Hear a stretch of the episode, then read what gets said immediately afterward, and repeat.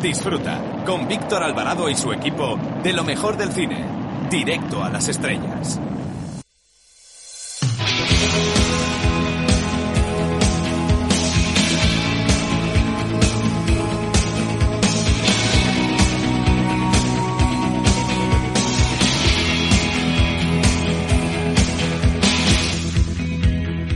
Hola, soy Fernando Tejero y os mando un beso muy fuerte a todos los oyentes de, Directo a las Estrellas. Chao, se os quiere, chao.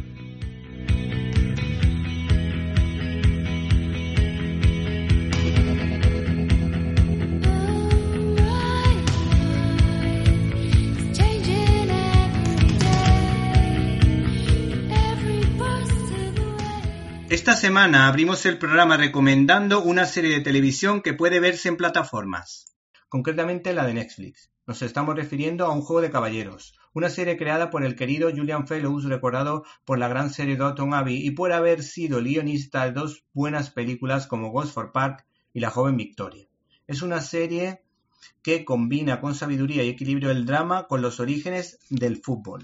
Se transmiten valores propios del cristianismo como la generosidad, la capacidad de diálogo o, por ejemplo, la defensa de la vida y de las mujeres que se quedan desamparadas y que necesitan ayuda.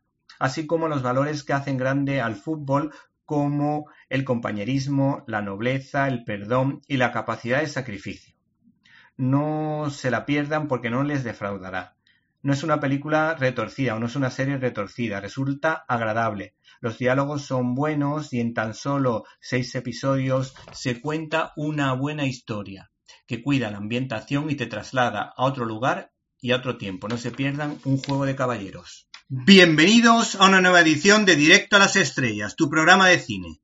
Y en nuestra decimosegunda entrega de versión coronavirus o versión la COVID, como ahora parece que se ha puesto de moda, quieren politizar hasta el nombre de un virus, nosotros nos encontramos atrincherados de otra manera porque se ha suavizado el confinamiento, pero seguimos teletrabajando, seguimos ayudando a los niños con los deberes y de esta manera estamos calladitos para no molestar a nuestro presidente que no quiere escuchar la verdad. Bueno, nosotros dejamos la política a un lado, y pretendemos hacerles pasar un rato entretenido entrevistando, por ejemplo, a Fiorella Faltoyano. Y no pueden faltar nuestras habituales secciones como la de Antonio Peláez, más Peláez que nunca, que seguro que tiene alguna que otra sorpresa. También nuestra firma especial del Pater Cinéfilo, eh, José María, que nos va a hablar de una gran película histórica. Y por último, por supuesto, damos mucho ánimo a nuestra colaboradora Irene de Alba, que va a tener una niña, una preciosa niña que pronto conoceremos.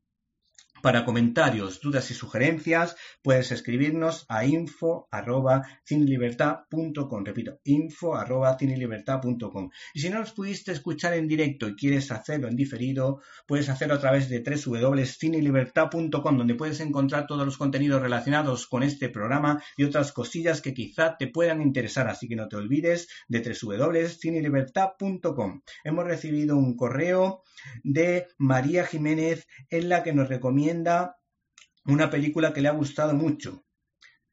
Se titula Entre la razón y la locura, que es una de las películas que vamos a comentar hoy en nuestro especial, en nuestro duelo interpretativo, en nuestro duelo de directores, ya que vamos a enfrentar de alguna manera a Mel la bestia Gibson y a Clint Eastwood hago lo que me da la gana, pero siempre bien, dos auténticos directores, dos auténticas estrellas, dos mmm, de los mejores directores del panorama internacional, pese a que empece.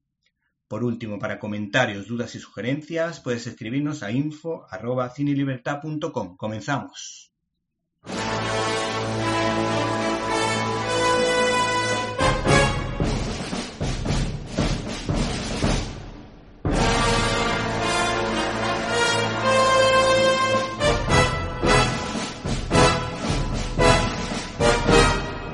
Ha visto películas que vosotros no creeríais.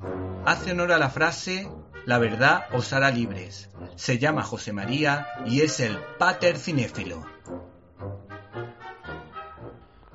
Hola a todos, soy Pater JM, el Pater cinéfilo, y hoy en mi sección he visto películas que vosotros no creeríais. Quiero presentaros la cinta La Guerra de la Vendée.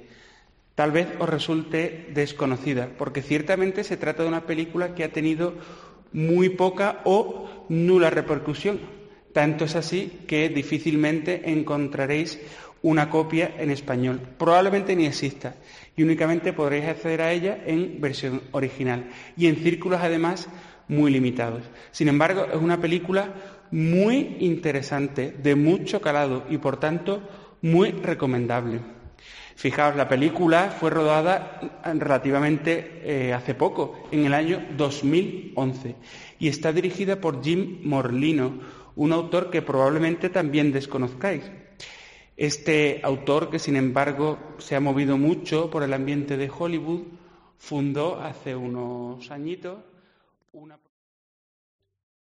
¿Te está gustando este episodio? Hazte fan desde el botón apoyar del podcast de Nivos. Elige tu aportación y podrás escuchar este y el resto de sus episodios extra. Además, ayudarás a su productor a seguir creando contenido con la misma pasión y dedicación.